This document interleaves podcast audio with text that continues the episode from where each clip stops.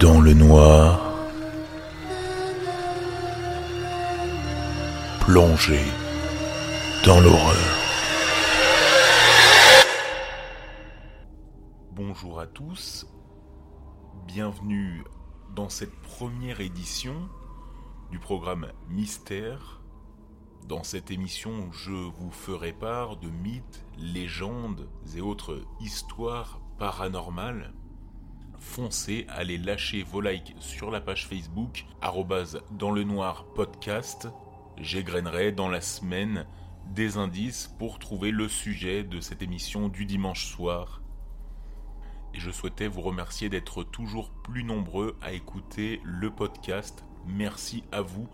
Nous sommes plus de 700 à l'heure où je vous parle. Passons au premier mystère. C'est l'un des plus connus dans le monde. Il porte le nom de Kushisake Ona au Japon, Veronica en Espagne, Dama Pika en Russie, Svarta Madame en Suède. Vous avez sûrement connu ce jeu adolescent. Un indice.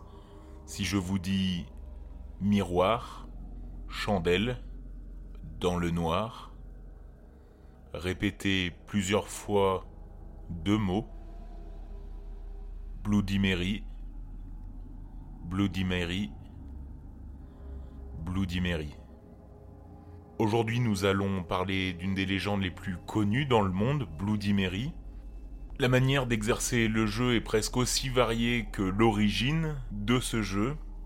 Selon la légende, si l'on répète trois fois son nom, Bloody Mary apparaîtrait dans le miroir et aspirerait votre âme ou vos yeux selon les légendes. Les origines de l'histoire sont variées, ainsi je choisirai la plus angoissante, la plus effrayante. Connaissez-vous Mary Worth? Vous excuserez mon anglais approximatif. Aux alentours du XVIe siècle et de la ville de Chicago, vivait dans un petit chalet au fin fond de la forêt Mary Worth. Mary Worth était une jeune femme qui vendait des remèdes à base de plantes médicinales pour gagner sa vie dans les villages alentours. Les gens de la ville l'appelaient Bloody Mary et disaient que c'était une sorcière. Comme dans chaque petit village, les gens parlaient. Personne n'osait se balader près de chez elle de peur que les vaches ne s'assèchent que les magasins d'alimentation ne pourrissent avant l'hiver, que leurs enfants tombent malades de la fièvre qui était assez commune à l'époque. Enfin, toutes les choses terribles que pourrait faire une sorcière. Puis, petit à petit, les petites filles du village ont commencé à disparaître, l'une après l'autre. Personne ne savait où elles étaient allées. Les familles en deuil organisèrent des battues dans les bois, les bâtiments locaux et toutes les maisons et les granges. Mais il n'y avait aucun signe des filles, toujours disparues. Les âmes les plus braves sont même allées chez Mary Worth, Bloody Mary, dans les bois pour voir si la sorcière avait peut-être enlevé les filles. Marie, elle, a nié toute connaissance de ces disparitions. Néanmoins, les villageois ont remarqué que son apparence avait quelque peu changé.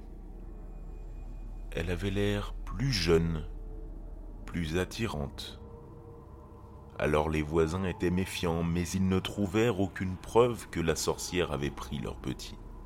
Puis vint la nuit où la fille du meunier, Miller, se leva de son lit et sortit. Elle suivait sans but un bruit enchanté que personne d'autre ne pouvait entendre. La femme du meunier avait mal aux dents et était assise dans la cuisine en train de se soigner avec un remède à base de plantes lorsque sa fille a quitté la maison. Elle l'a vue. Elle a crié, appelé son mari et a suivi la fille jusqu'à la porte. Le meunier, encore fatigué, est arrivé en chemise de nuit. Ensemble, ils ont essayé de retenir la jeune fille, mais elle a continué à s'éloigner d'eux, jusqu'à quitter la ville. Malgré les cris désespérés du meunier et de sa femme, elle continuait à marcher. Les voisins petit à petit se réveillèrent.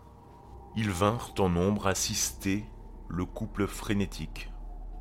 Soudain, parmi la foule de voisins qui s'était formée, un fermier aux yeux aiguisés poussa un cri et pointa son doigt vers une lueur étrange à l'orée des bois.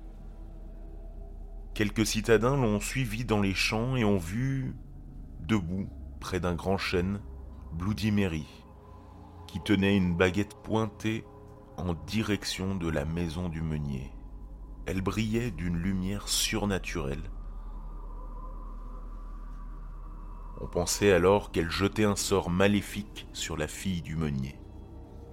Les citadins qui pensaient avoir affaire à une sorcière saisirent leurs fusils et leurs fourches et coururent vers la sorcière.